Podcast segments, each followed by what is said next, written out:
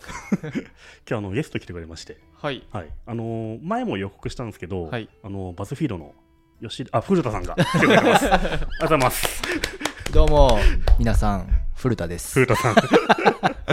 なんですかね、古田さんって吉田さんって間違えることが多いんですよね。いや、本当多くて、あの、よくあるのが、あの、こう、いや、バズフィードでいつも記事を見ておりまして、ぜひ、あの、弊社を取材してほしいと思っているんです、吉田さ ん絶対取材に行かねえって思いますよね。あとね、今日も、あ昨日か、はいあの、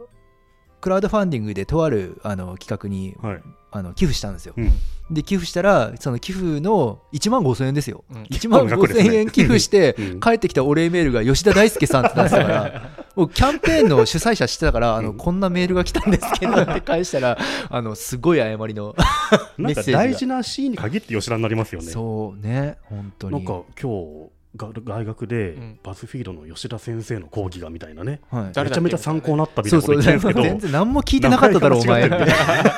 そんなよ古田さんが来てくれたんで、い、はいなんかどんな方か今何をされてるかみたいな自己紹介してもらっていいですかはい、えっと福岡生まれ福岡育ち地元好きはいで、えっと、朝日新聞に最初あ大学卒業してしばらくプー太郎をした後うん朝日新聞に入って、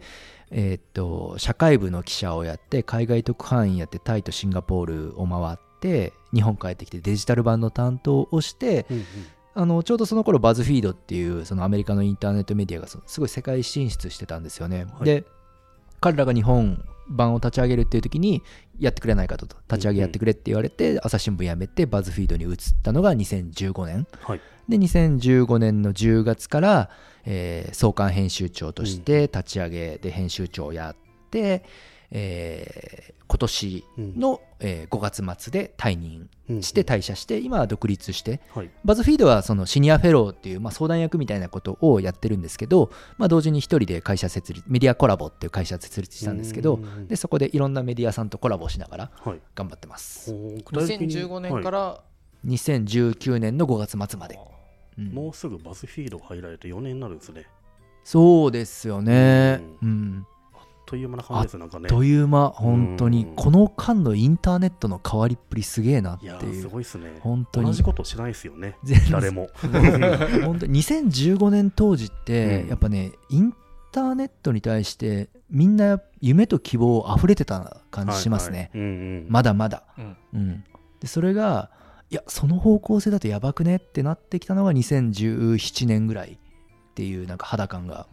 いろんなねアルゴリズムを買ったりしてねうん同じようにやってるとどんどん自利になっていくみたいなねそうやっぱあの大きかったのがやっぱそのフェイスブックの変化がすごかったのと、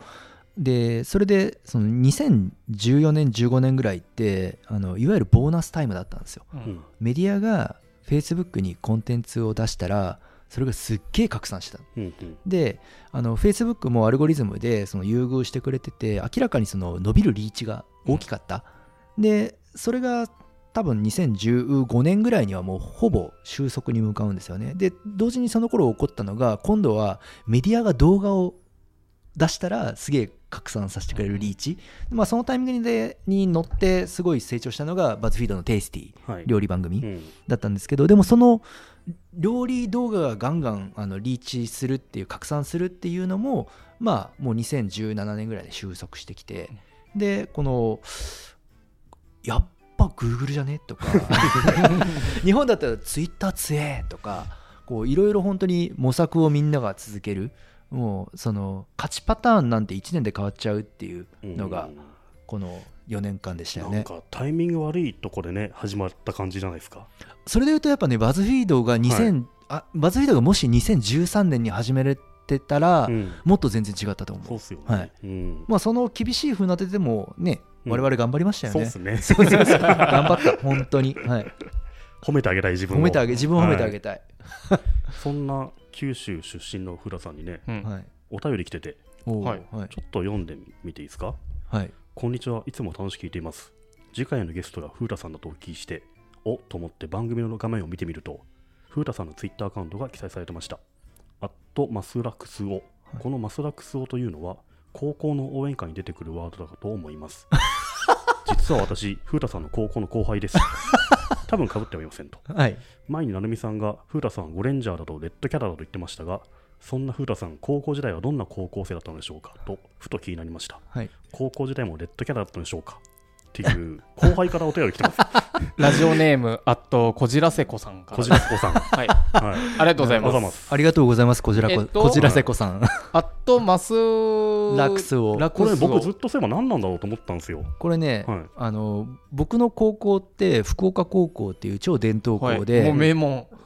何なんだ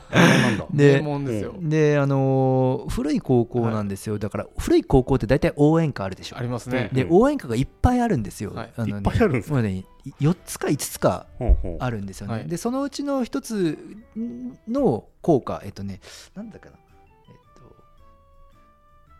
まあ、なんかあるんですもうね。そうそうそう、うんもう歌詞いやうもううろ覚えになっちゃいましたけどでしかも4つか5つある応援歌が全部3番ぐらいまであるんですよ、へーでそれをねもう一言一句叩き込まれるっていうもう12個ぐらいあるんだよね。そうそうそう今歌ったらね、ジャスラックが来ちゃうからね。確かに確かに。歌えないんですけどえね。ーはい応援歌ってあれですよね、効果と違って、早稲田でいうと、コンペキで、あそのうそうコンペキみたいでなや慶つ応でいうと、若き知能。そうそうそうそう、はいはいであのマスラクスオってその中に出てくる歌詞で、うんあのマスラクスオの誓いは形だったかな、はいうんで勇者九州男って書くんですようんうん。ほ勇者九州男でゆ勇者でマスラで、うん九州男でクスオっていうでそこから取ってるんですよね、はいでだからあのうちの高校の卒業生にだけ分かるコードネー